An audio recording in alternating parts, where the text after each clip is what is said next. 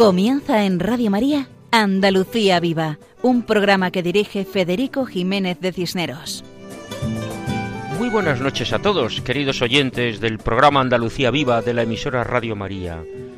Queremos comenzar nuestro programa dando un saludo muy cordial para todos los oyentes habituales y los esporádicos.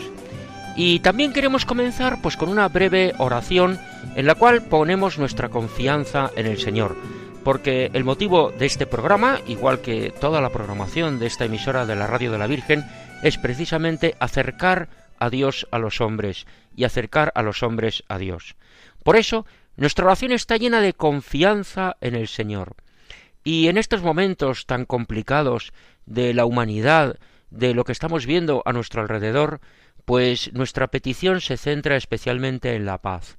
En la paz en todo el mundo, pero la paz de todo el mundo, que nosotros pues realmente no podemos eh, solucionar los conflictos porque no tenemos pues la posibilidad de hacerlo de nuestra mano desde el punto de vista humano, sí que podemos rezar y encomendar a Dios, pedir para que el Señor ilumine ilumine las mentes de los responsables, de los que tienen esa responsabilidad del gobierno en todo el mundo para evitar la expansión de los conflictos, para evitar que cada vez pues haya mayor ausencia de paz y con todas esas consecuencias que tiene de muerte, de destrucción y de desastre.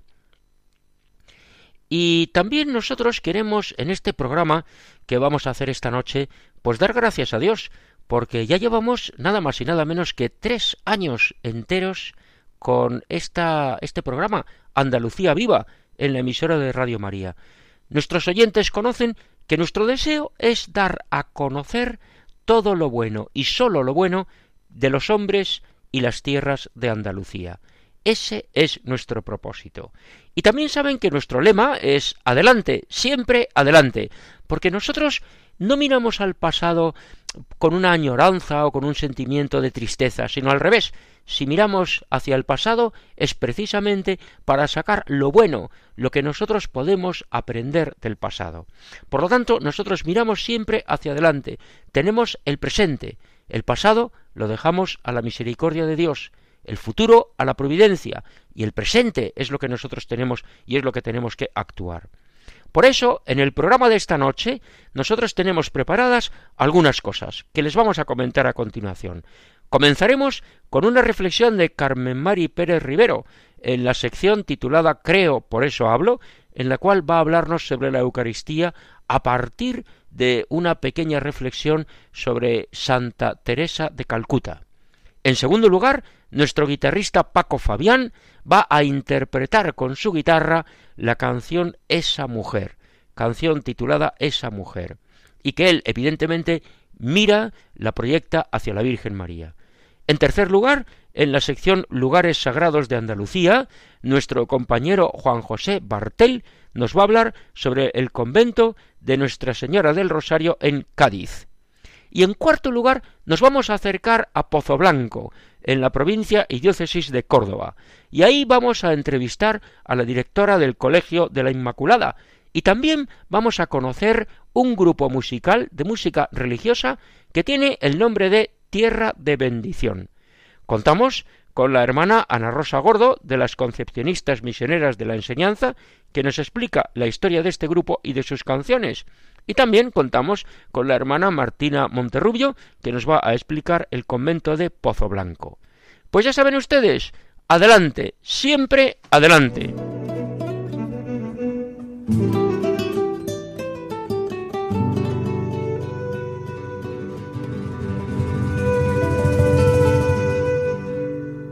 Pues comenzamos con la intervención de Carmen Mari Pérez Rivero, que con la sección Creo, por eso hablo, nos va a hacer una reflexión eucarística a partir de una figura por todos conocida, una figura ejemplar, una figura que dejó una gran huella, que es Santa Teresa de Calcuta. Adelante, Carmen Mari. Creo, por eso hablo. Gracias te doy, Padre, porque has revelado estas cosas a los humildes, a los sencillos. Sí, Padre, así te ha parecido mejor. El 5 de septiembre se celebró el aniversario de la muerte de Santa Teresa de Calcuta. La palabra de Dios se hace vida, se hace verdad en sus santos. El que sigue mi palabra hará cosas más grandes que yo, dice el Señor. Santa Teresa de Calcuta, pobre entre los pobres, sin nada, sin acumular riqueza ni comodidades, entregada al necesitado, al llagado, al moribundo, maloliente, despreciado, todo, todo lo superaba con el amor de Dios en ella. 5 de septiembre de 1997. Volvíamos de Madrid tras la noticia del fallecimiento de mi madre. Al parar en una gasolinera, el titular de un periódico. Ha muerto la madre del mundo, Teresa de Calcuta. Y mi madre, dije entre sollozos. Desde entonces, Santa Teresa de Calcuta está unida a mi corazón. No he leído mucho sobre ella, pero los testimonios de su vida están claros en mí. Se clavaron en mi alma produciendo el fruto que provoca la verdad del amor de Dios. Oyó la voz del pobre, la voz de Jesús, tengo sed. Cambió de comunidad, fue radical y valiente, la valentía que da el designio de Dios sobre ella al seguir su palabra. Acudió a calmar la sed de los pobres con el agua de su donación total porque era como el sarmiento unido a la vid. Sin mí no podéis hacer nada, dice el Señor. Santa Teresa de Calcuta, a ti imploramos, a ti pedimos tu intercesión. Tú que no fuiste al gimnasio, que no cuidabas tu cuerpo, que le dabas prioridad absoluta a la palabra de Dios, que la hacías vida. Seréis mis amigos si hacéis lo que yo os digo. Tú, amiga de Dios entregado a muerte de cruz por amor, impregnada de su fuerza salvadora, despojada de todo rango. Así tuviste un entierro con honores de jefe de Estado, tú tan pequeña y humilde. Y es que cuando la verdadera humildad se vive, nada hay que la detenga. Tus acciones de caridad y adhesión al Evangelio obtuvo el fruto del árbol plantado al borde de la acequia. Si sigo analizando las acciones que me cautivan de ti, Santa Teresa de Calcuta, me quedo con esta. Cuando una hermana te suplicó y te pidió que se redujera el tiempo de adoración eucarística porque no daba lugar a hacer las tareas, contestaste entonces, necesitamos dos horas más de adoración. ¿Cómo sabías que la fuente de la que se alimentaba tu servicio total a los pobres la que producía el agua necesaria para calmar la sed, era la adoración a Jesús sacramentado, el manantial que salta hasta la vida eterna, agua de amor, de vida, de misericordia. Por eso, Teresa de Calcuta, me basta tu oración. Señor, haz de mí un instrumento de tu paz. Que allá donde haya odio, ponga yo amor. Allá donde haya ofensa, ponga yo perdón allí donde haya, ponga yo, allí donde haya, ponga yo, ponga yo. Gracias te doy, Padre, porque has revelado estas cosas a los pobres, a los humildes. Sí, Padre, porque así te ha parecido mejor. Gracias a Carmen Mari Pérez Rivero por su reflexión sobre la Eucaristía a partir de la figura de Santa Teresa de Calcuta. Y todos sabemos que Santa Teresa de Calcuta era una persona que amaba profundamente, intensamente a la Virgen María. Por eso se la representa tantas veces con el rosario entre sus manos. Pues nada mejor que esta reflexión que hemos escuchado para presentar la canción que interpreta Paco Fabián a continuación. Adelante, Paco.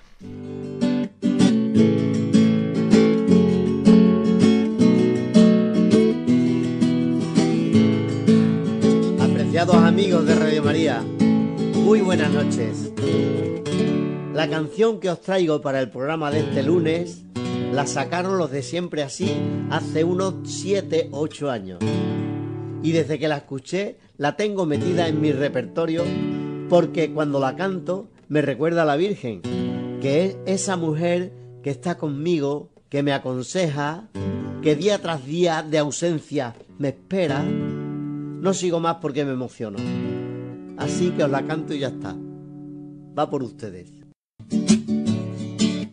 Esa mujer, mi fiel compañera, la que está conmigo, la que me aconseja, la que día tras día la ausencia me espera.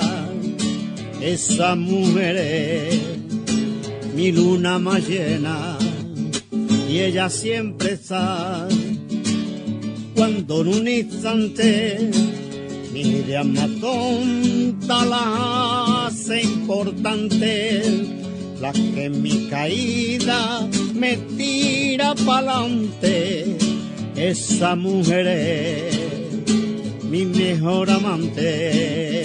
Y esa sonrisa que aparece a cada instante en los labios de su boca, la que ilumina mi vida, que me tiene a todas horas enamorado niña su semblante y esa sonrisa que aparece a cada instante en los labios de su boca, la que ilumina mi vida, que me tiene a todas horas enamorado niña de su semblante.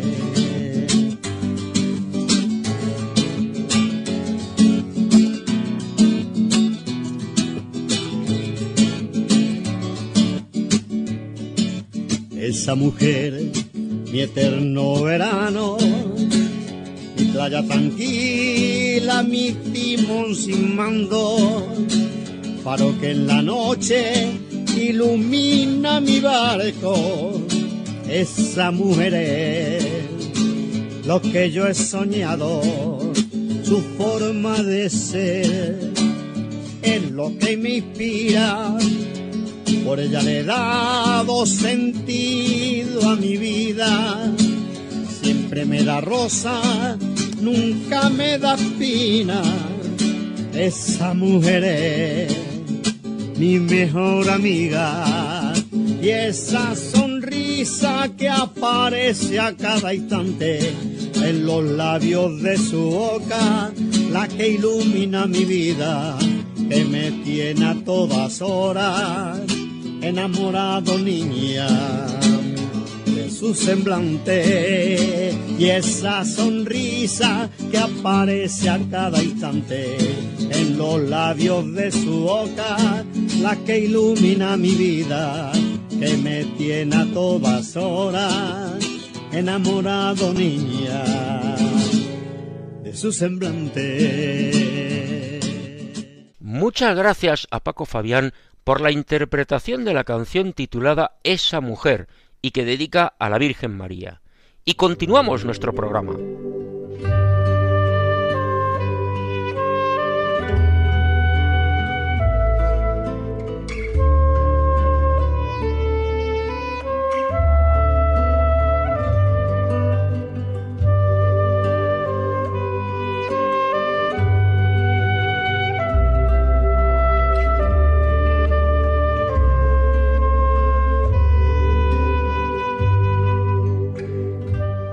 Estos acordes musicales nos introducen a la sección titulada Lugares Sagrados de Andalucía y dedicada a los santuarios andaluces, sección que dirige nuestro colaborador Juan José Bartel Romero.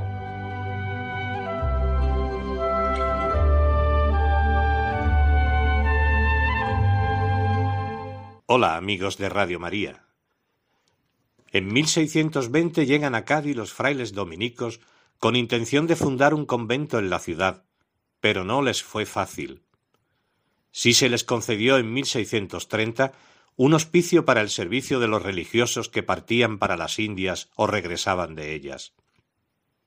Llamaba la atención el hecho de que había una comunidad de dominicos, aunque todavía sin convento ni iglesia. Después de varios años de gestiones y con licencia del obispo y posteriormente del duque de Medina Sedonia, en el año 1645 comienzan las obras en la parte del muro que da al puerto.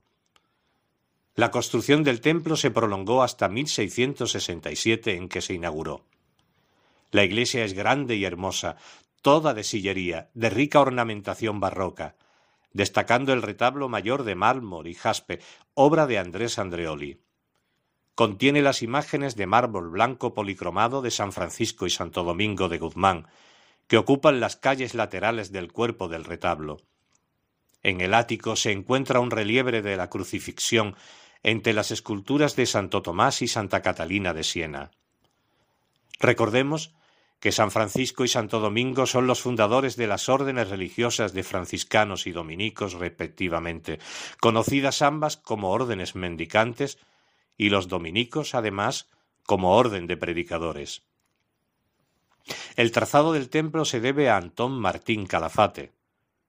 El convento responde a la tipología tradicional de estos edificios.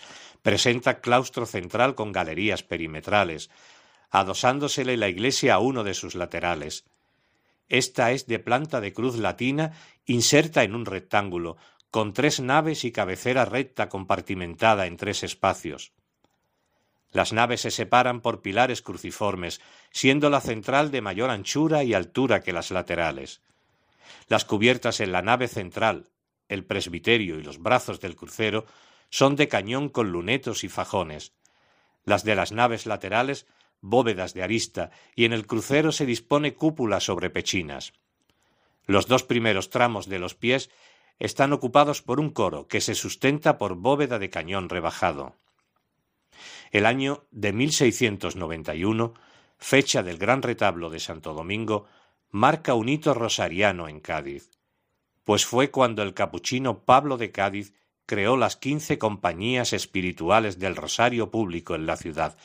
Todo Cádiz era un gran rosario rezado y cantado por calles y plazas de día y de noche.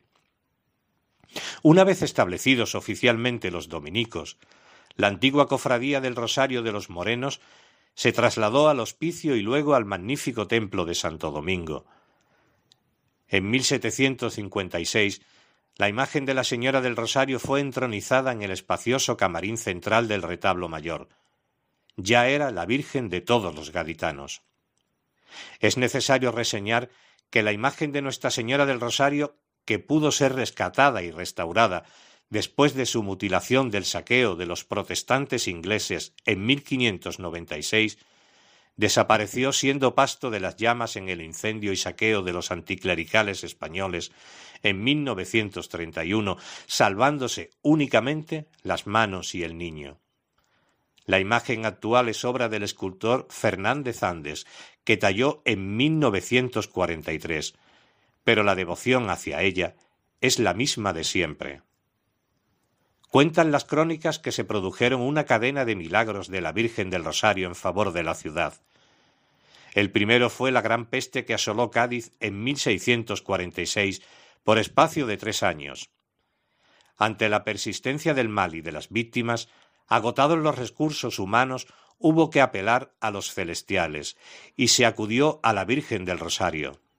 Se hicieron rogativas en procesión llevando la imagen a la catedral, y se produjo milagrosamente que cesara la peste.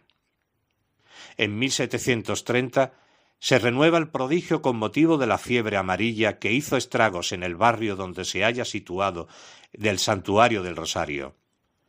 Con este motivo el cabildo de la ciudad acordó asistir a la función religiosa y a la procesión en honor de Nuestra Señora del Rosario todos los años del primer domingo de octubre.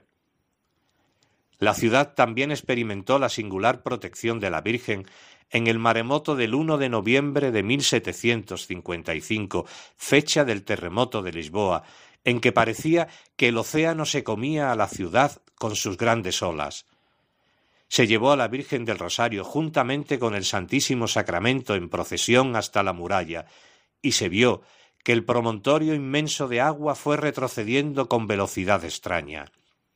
En recuerdo de este hecho portentoso, la ciudad acordó en 1755 erigir una columna al triunfo de la Virgen del Rosario como, como patrona y protectora de Cádiz, una columna de mármol de Carrara con la efigie de Nuestra Señora. La protección constante en favor de los garitanos llevó que a petición del ayuntamiento en 1867 y por las gestiones en Roma del obispo Fray Félix María de Arriete, el Papa Pío IX concediera el patronato canónico de la Virgen del Rosario. No podía faltar su coronación canónica que tuvo lugar en mayo de 1947 en la plaza de San Antonio. La coronación, por delegación del obispo diocesano Monseñor Tomás Gutiérrez Díaz, la efectuó Monseñor Pedro Segura, cardenal arzobispo de Sevilla. El escritor gaditano don José María Pemán le escribió su himno, y como complemento fue declarada alcaldesa perpetua de la ciudad de Cádiz. Estrechamente relacionada con la patrona, pero no hay que confundirla con ella, se venera en este mismo templo de Santo Domingo otra imagen de la Virgen del Rosario, denominada la Galeona. Se llama así porque esta imagen acompañaba a los buques galeones de la flota de Indias en la nave capitana. No en vano la iglesia de Santo Domingo de Cádiz, por su situación junto al mar, es como puerta y puerto de las Américas. Recordando la costumbre histórica de la carrera de Indias, la Galeona se embarcó en 1987 en el buque escuela Juan Sebastián Elcano para su periplo anual. Y hasta aquí nuestro humilde homenaje al convento de Nuestra Señora del Rosario y Santo Domingo en Cádiz. Hasta el próximo programa, si Dios quiere, amigos de Radio María. Muchas gracias a Juan José Bartel por su explicación del convento de Nuestra Señora del Rosario en Cádiz, en la sección Lugares Sagrados de Andalucía. La verdad es que Andalucía está llena de lugares religiosos, que reflejan la religiosidad de este pueblo, su vivencia cristiana. Nos vamos a acercar ahora a Pozo Blanco, que es un municipio de la provincia y diócesis de Córdoba. En el año 2020 contaba con una población algo superior a 17.000 habitantes y se encuentra situado al norte de la provincia. Tiene un curioso nombre. Dicen que se debe a que los primeros asentamientos se realizaron en el hoy llamado barrio del Pozo Viejo, al pie de un cerro, y alrededor de un pozo de brocal blanco debido a la costumbre de enlucir y encalar los brocales cuando se hacían de ladrillo, y no de bloques de granito como era más corriente, siendo este el origen del nombre del pueblo. Y el brocal de ladrillo es representado en el escudo municipal. Entre los centros educativos de Pozo Blanco se encuentran dos centros religiosos, ambos con enseñanzas de infantil, primaria y eso.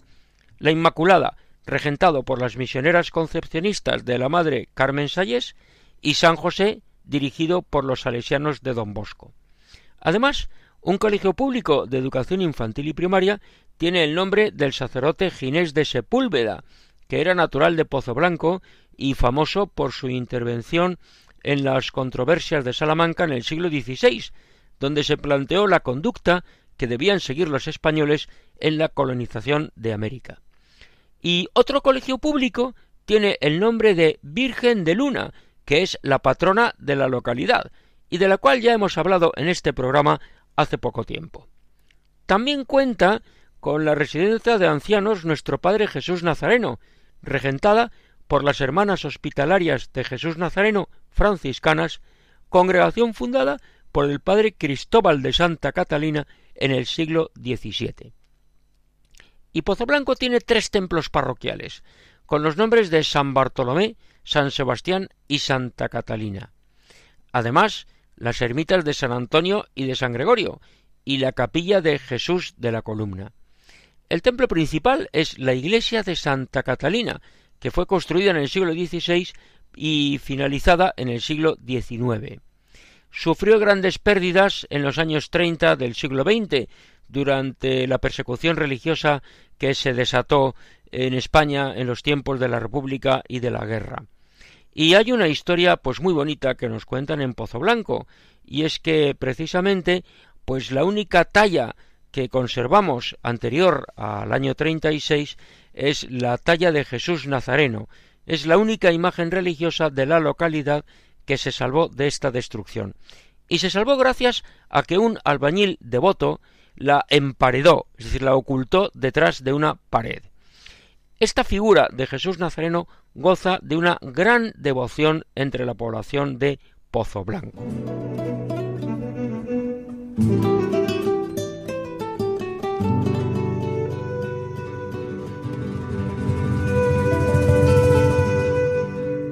En Pozo Blanco se encuentra el Colegio de la Inmaculada, fundado en el año 1899 por la madre Carmen Sayés, Santa Carmen Sayés, y dirigido por las concepcionistas misioneras de la enseñanza.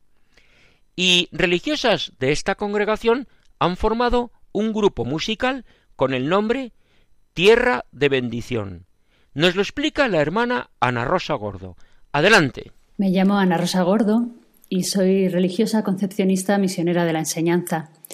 Yo soy una de las religiosas que inició el grupo musical Tierra de Bendición y por pura gracia de Dios he compuesto la mayoría de las canciones.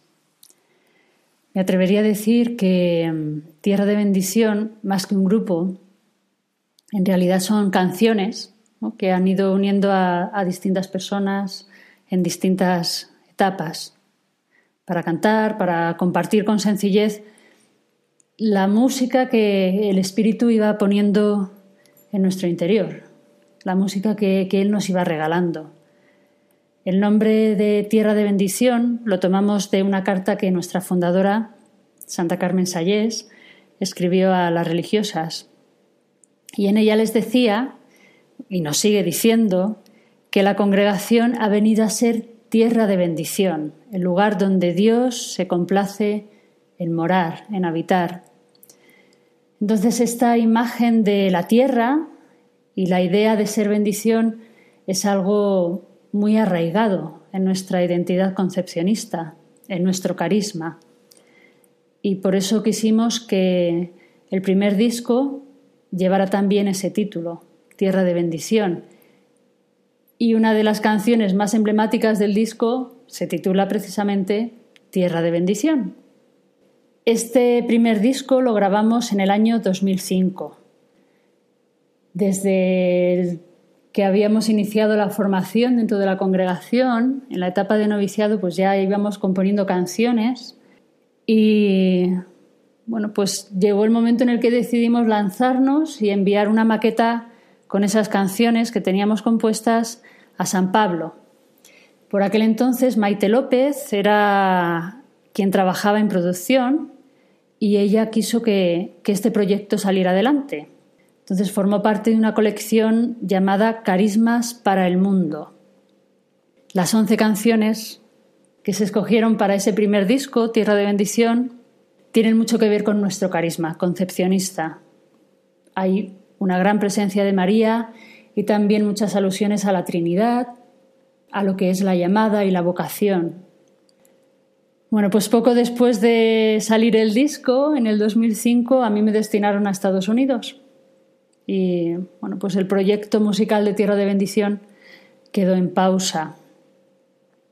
Las canciones se iban difundiendo a pesar de todo, y la verdad es que sí que es algo que, bueno, pues que nos sorprende de ver cómo la acción de la gracia va dando crecimiento a algo que nosotros éramos muy conscientes de que nacía con mucha sencillez. Eh, pues de repente estar en una vigilia en la Catedral de Madrid y escuchar eh, nuestra secuencia del Espíritu Santo es algo que, que emociona. Bueno, he dicho que el proyecto Tierra de Bendición quedó en pausa, pero no así el Espíritu. El Espíritu trabaja siempre y seguía inspirando canciones. En el 2016 yo regresé a España de nuevo y al año siguiente, con motivo del 125 aniversario de la fundación de nuestra congregación, decidimos grabar un segundo disco que se tituló Presencia, Providencia y Bendición. Quienes grabamos ese segundo disco eh, no fuimos las mismas personas que habíamos grabado el primero, pero es que como he dicho antes, tenemos claro que lo que define a Tierra de Bendición no es el grupo en sí, sino las canciones, esa, esa música de Dios, porque somos conscientes de que, bueno, pues en cada momento Él nos ha ido eligiendo como instrumento.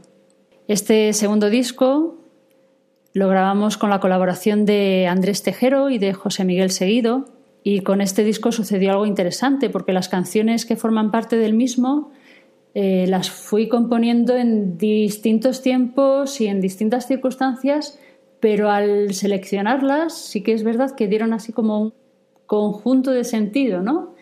y, nos salió un disco, la verdad es que muy eucarístico, de acción de gracias, de contemplación, y somos conscientes así que realmente Tierra de Bendición es un proyecto que sale del Espíritu, de las manos de Dios y en el que Dios, como nos decía Santa Carmen Sayés, se complace en habitar.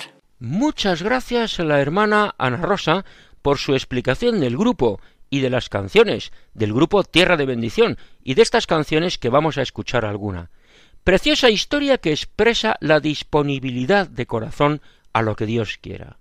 Y con lo que nos ha dicho, pues lógicamente escuchamos ahora la canción titulada Tierra de Bendición. Adelante. Vengo, Señor,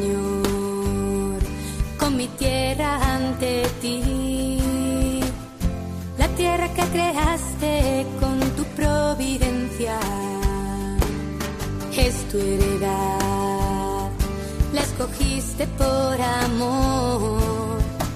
El rocío de tu gracia llueva sobre ella, que mi vida sea en tus manos,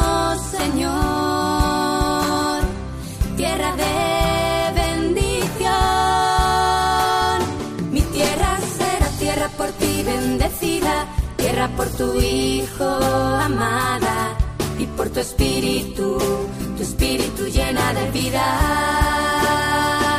Mi tierra será tierra por ti bendecida, tierra por tu Hijo amada y por tu espíritu, tu espíritu llena de vida.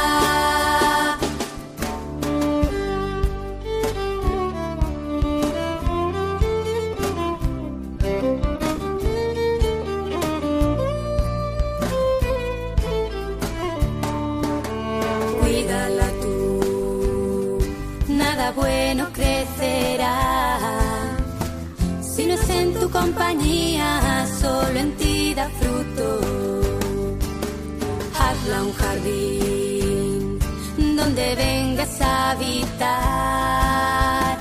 Quien se acerque a mi tierra, a ti te podrá encontrar. Que mi vida sea en tus manos, Señor.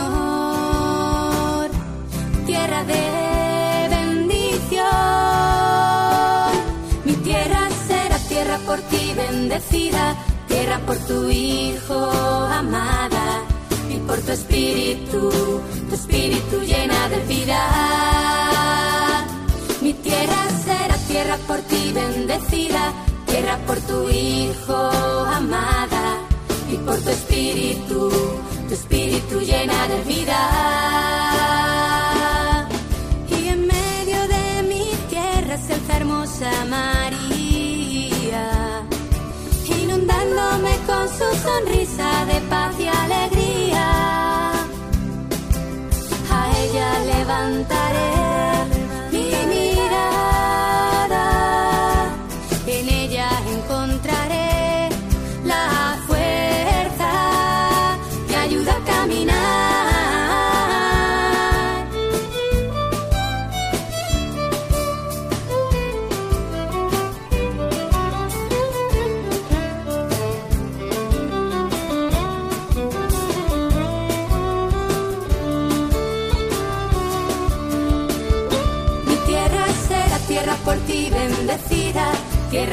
por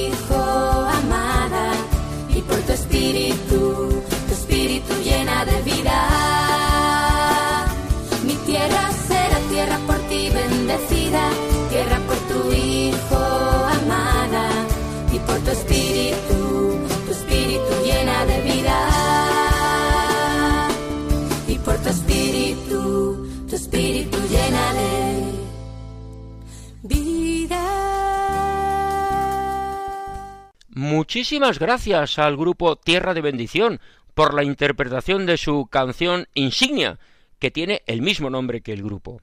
Y este precioso canto nos acerca al colegio de las Madres Concepcionistas Misioneras de la Enseñanza, Colegio de la Inmaculada en Pozo Blanco.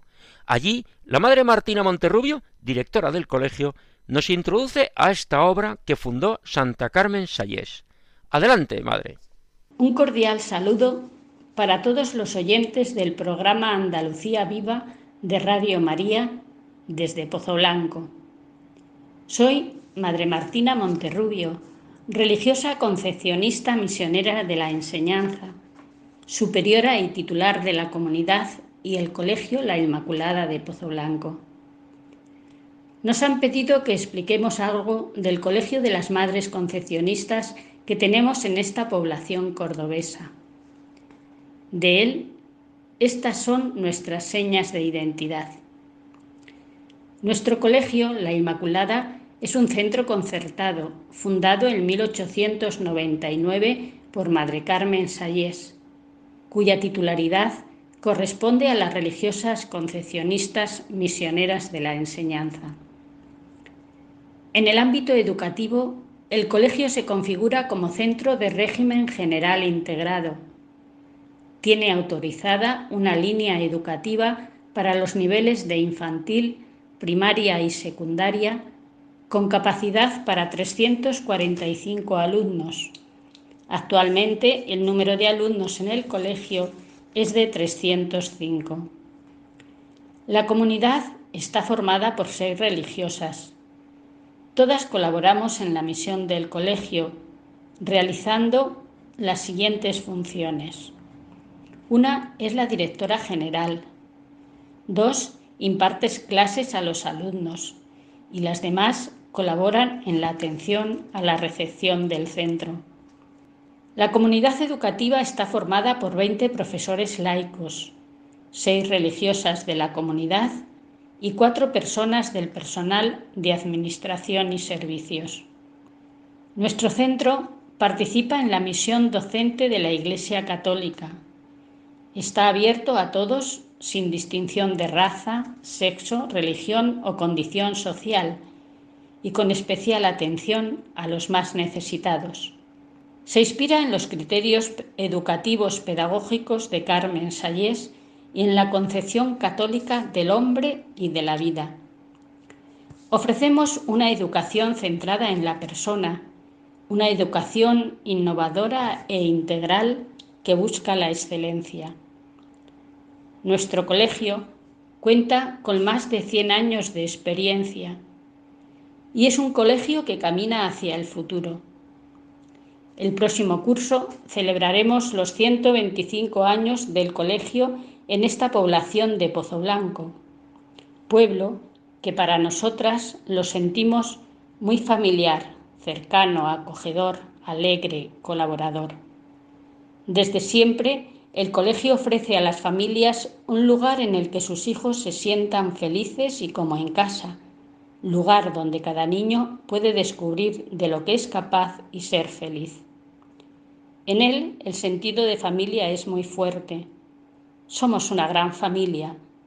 Todos los que se educan y se relacionan con nosotros se sienten orgullosos de formar parte de la familia concepcionista, cuyo lema, que tantas veces nos identifica, es Adelante, siempre adelante, Dios proveerá.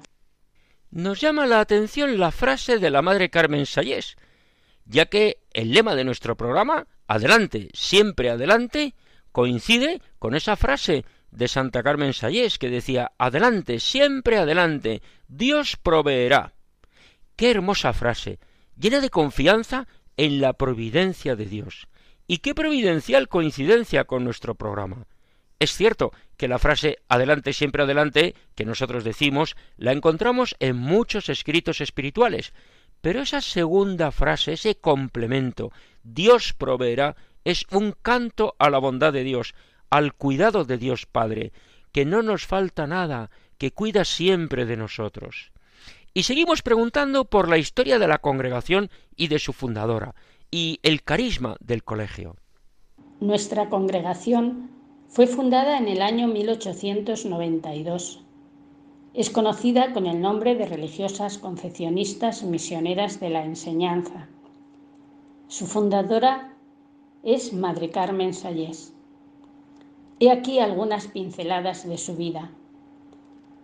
Carmen Sayés nace en Vic en el año 1848. Era la segunda de diez hermanos. Sus padres le dieron una sólida formación cristiana, cuya nota característica fue un amor filial a la Virgen María. En 1858 fue en peregrinación familiar a Montserrat y allí el Montserrat dejó a los pies de María la determinación de ser religiosa. Así, ya desde aquellos momentos, su vida quedó consagrada al Señor a través de María. Su inquietud por dedicar su vida a la formación de la mujer le llevó a vivir durante varios años un profundo proceso de búsqueda. Oraba, consultaba y se ponía a la escucha de la voz del Espíritu Santo que le hablaba al corazón. Fue en 1892 cuando funda la congregación dedicada a la enseñanza y educación de la mujer. El carisma que Madre Carmen nos dejó es experiencia espiritual del amor providente y misericordioso de Dios Padre y de Cristo Redentor, contemplado en el misterio de María Inmaculada. Está enraizado en la Trinidad. Encuentra en María Inmaculada su manantial. María Inmaculada ilumina nuestra consagración, la vida en comunión, y es fuente inspiradora de nuestra misión apostólica. La misión concepcionista es la evangelización realizada fundamentalmente a través de la educación. Esta misión que emana del carisma es preventiva, integral y liberadora, siendo el compromiso misionero la parte esencial de la espiritualidad y carisma concepcionista. Resumiendo, podemos concluir que nuestro carisma se centra en las dimensiones siguientes, trinitaria, mariana, eclesial y apostólica. Frases de Madre Carmen que iluminan la misión son Encontraréis a Cristo en el corazón de los niños. Haz lo que haces, hazlo bien, hazlo por Dios. Amad a los niños y sabréis educarlos. Los ejemplos de vida hablan con más claridad que las palabras. Mientras haya jóvenes que educar y valores que transmitir, las dificultades no cuentan. La bondad y el amor son contagiosos. Para conseguir buenos fines es necesario poner buenos principios. Sed aljibes que se llenan por el estudio y la oración de ciencia y virtud para después repartir. Pues qué hermosa historia esta la de la madre fundadora, Santa Carmen Sayés. Cómo va a aparecer la congregación a finales del siglo XIX, un siglo tan complicado, los que nos dedicamos un poco a la historia, pues sabemos todas las dificultades que tuvieron nuestros antepasados a lo largo del siglo XIX. Y vemos también esta imagen, como nos ha dicho eh, la Madre Martina, vemos esta imagen de la Virgen presente siempre en la peregrinación a Montserrat. Decíamos que era un siglo muy complicado, el siglo XIX, porque realmente pues en el siglo XIX la mujer, por la propia estructura social y política y económica del liberalismo, la revolución industrial, consecuencia huella de la ilustración y todo esto, pues la mujer estaba muy relegada. Y entonces esta vida de Santa Carmen Sayés dedicada precisamente a la formación de la mujer en esos dobles temas que están tan relacionados, que vienen a tener una unidad, que son la educación y la enseñanza, pues resulta fundamental el papel de estas religiosas, que entregan su vida precisamente para que la mujer pueda progresar. Y además, un aspecto muy interesante que también ha señalado la Madre Martina es la confianza en la providencia ese amor providente y misericordioso de Dios. Porque es tan importante la educación que nosotros hemos de darnos cuenta que es un medio, una herramienta fundamental para la evangelización. Hemos de evangelizar con la educación.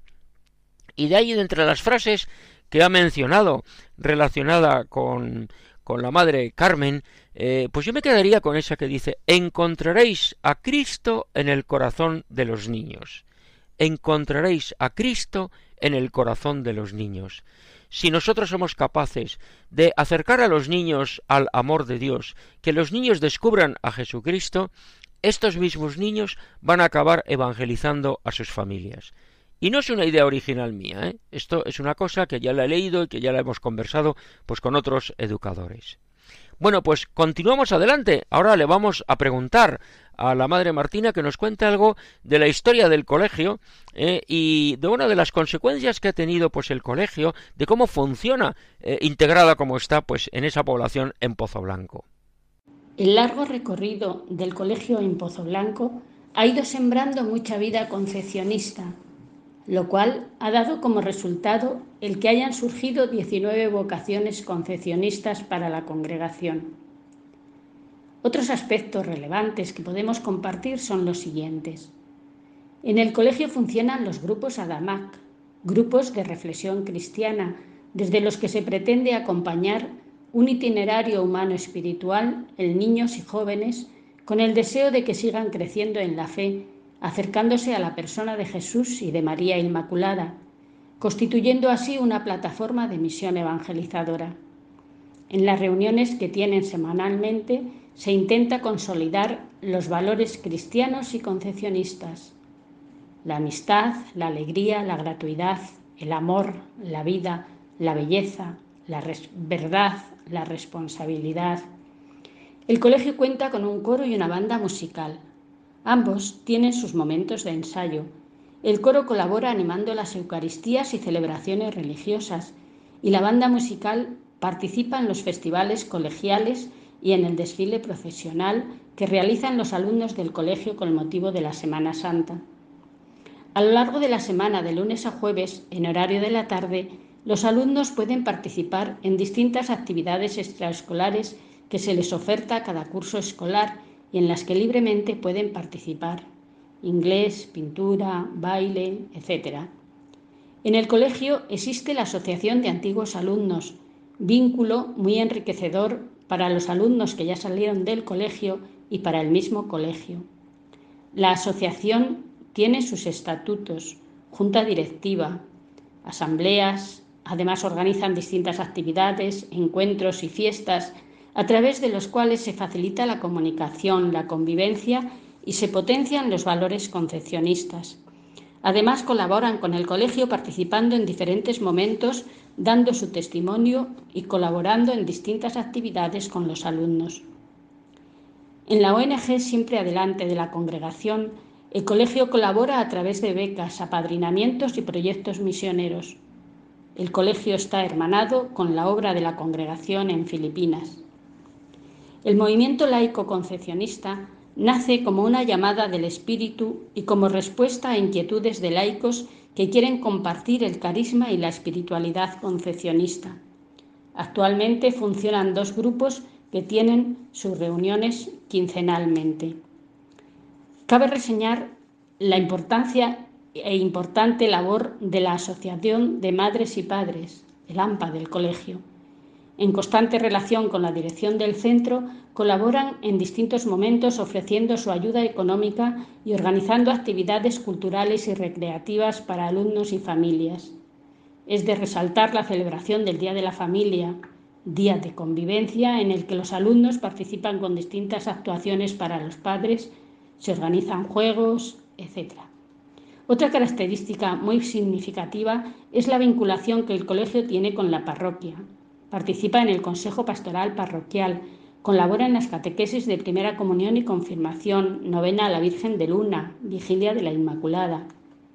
Es muy buena la relación que el colegio tiene con el ayuntamiento, forma parte del Consejo Escolar Municipal y participan en las distintas actividades que desde la, desde la sección de cultura ofrecen para los alumnos. Comparte siempre que sea posible las instalaciones del centro en momentos puntuales con cofradías, parroquia, academias, clubes deportivos, ayuntamiento, etc. Demos gracias a Dios por esas 19 vocaciones concepcionistas. Impresiona saber esto. Y se ve cómo Dios bendice el esfuerzo de la obra educativa de estas hermanas concepcionistas. La fidelidad al carisma y la confianza ilimitada en Dios son fundamentales en cualquier congregación religiosa. Y también es fundamental la integración en la Iglesia, sentir con la Iglesia, colaborar con la comunidad cristiana, con la parroquia de Pozo Blanco. Y por eso pedimos ahora que nos cuente algo de la vida colegial, de las fiestas y todo lo que quiera. Para terminar, quiero centrarme en lo fundamental de nuestra acción educativa y en la expansión de la congregación. La acción docente que realizamos es toda ella en línea de acción pastoral. Hay tradiciones que dan identidad a nuestro colegio. La fiesta de la Niña María, celebrada el 21 de noviembre, fiesta colegial de los alumnos e inolvidable para ellos, deja tal impronta en sus vidas que queda grabada en el corazón de niños y jóvenes de tal manera que la recuerdan todos con mucho cariño. Otra fiesta que se celebra con gran solemnidad y devoción es la fiesta de la Inmaculada Concepción el día 8 de diciembre. En su novena participan todos, profesores, alumnos, familias, antiguos alumnos, movimiento laico, y el día 8 es la familia concepcionista quien se une para honrar y felicitar a nuestra Madre. El Día de Madre Carmen, mes de mayo y varias celebraciones eclesiales ponen un color nuevo y especial en la actividad del colegio. A través de todas estas fiestas y celebraciones y de la acción docente, cultivamos y transmitimos los valores concepcionistas, ofreciendo una formación centrada en conseguir que nuestros alumnos sean alumnos competentes que sepan responder a las necesidades y retos del futuro, responsables, creativos, con iniciativa propia, críticos. Alumnos comprometidos, es decir, alumnos solidarios con vocación de servicio por los demás, dispuestos a ofrecer su mano, a elegir el bien. Alumnos creyentes, desde los valores éticos y cristianos que ofrecemos, cultivamos en ellos el agradecimiento y la alegría de vivir alumnos conectados con el mundo, la familia, los amigos, los compañeros, la vida, con fortaleza interior, empatía, autoestima. Alumnos concepcionistas con identidad y pertenencia, sintiéndose familia concepcionista. Estos son los alumnos que queremos. Madre Carmen en todo momento nos transmitió que la misión concepcionista es evangelizar a través de la educación y nos invitó a ser comunidades educativas y evangelizadoras, comunidades que forman la mente y el corazón. Fundó en España trece casas de María Inmaculada, así le gustaba a Madre Carmen llamar a sus comunidades y colegios, y dejó proyectado el deseo de expandir la congregación fuera de España. Este deseo fue acogido por sus seguidoras con gran entusiasmo e inquietud, lo cual ha hecho posible que la congregación esté actualmente presente en 17 países, España, Brasil, Japón, Venezuela, Estados Unidos, Italia, República Democrática del Congo, República Dominicana, Guinea Ecuatorial, Corea del Sur, Filipinas, México, Camerún, India, República del Congo, Indonesia. En todos los lugares donde la congregación está presente, nos une el legado de Madre Carmen y a los alumnos se les expresa uno de sus grandes deseos, que todos puedan ver que habéis sido educados en una casa de María Inmaculada. Pues muchísimas gracias, eh, Madre Martina, por todo lo que nos ha explicado. Esas fiestas que son un poco, pues, mm, eh, hacen de columna vertebral a lo largo del curso, la fiesta de la Niña María en noviembre, la fiesta de la Inmaculada en diciembre, la festividad, la conmemoración de Santa Carmen Sayés, el mes de mayo, pues todo esto, ¿no? Eh, y ciertamente todo esto recoge también esa idea que decía Santa Carmen Sayés, evangelizar a través de la educación, formar la mente y el corazón. Qué bonito que las fundaciones de Santa Carmen Sayés se llamaran las Casas de María Inmaculada. Qué cosa más bonita. Eh, y yo me quedo con esa última frase que terminaba la Madre Martina, a la cual volvemos a agradecer su colaboración. Que todos puedan ver que habéis sido educados en una casa de María Inmaculada. No cabe duda que si conseguimos en esa educación formar esos amigos del Dios, eh, esas personas formadas humanas y cristianamente, estamos haciendo que la gente coja el camino de la santidad, que eso es lo que tenemos que hacer, anunciar la hermosura del mensaje de Jesucristo y de la salvación. Y con esto se nos acaba el tiempo del programa de hoy. Es el momento de los agradecimientos y de la despedida. Gracias a Carmen Mari Pérez Rivero por sus palabras llenas de amor a Jesús Eucaristía. Gracias a Paco Fabián, nuestro guitarrista, por la interpretación de la canción titulada Esa mujer. Gracias a Juan José Bartel por su explicación del convento de Nuestra Señora del Rosario en Cádiz. Gracias a la madre Ana Rosa Gordo por la introducción al grupo musical Tierra de Bendición. Gracias a Tierra de Bendición por sus canciones y gracias a la madre Martina Monterrubio, la directora del Colegio de la Inmaculada en Pozo Blanco. Dentro de dos semanas, Dios mediante, volvemos a encontrarnos en esta emisora, en la sintonía de Radio María, la radio que cambia vidas, la radio que tanto bien ha hecho y tanto bien hace. Reciban un saludo muy cordial de todos los que hemos hecho este programa, con la ilusión de acercar a todos nuestros oyentes los hombres y las tierras de Andalucía, hablando de lo bueno y sólo lo bueno que tenemos aquí. Y un saludo muy cordial de quien les habla, Federico Jiménez de Cisneros, para servir a Dios y a ustedes. Recordamos a nuestros oyentes que dentro de una semana es el turno de nuestro programa Navarra, nuestro programa Hermano Mayor, porque nosotros tenemos tres años de antena y ellos algunos más. Pues ya saben ustedes, dentro de una semana es el turno de Miguel Ángel Irigaray y nosotros volveremos a estar en antena, si Dios quiere, el lunes 17 de octubre a la una de la madrugada, medianoche en las Islas Canarias. Hasta entonces, cuídense y que Dios nos bendiga a todos.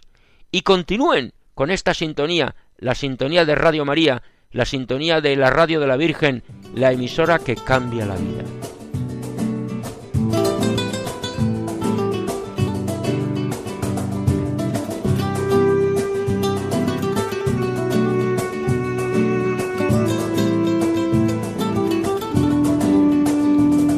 Han escuchado en Radio María Andalucía Viva, un programa dirigido por Federico Jiménez de Cisneros.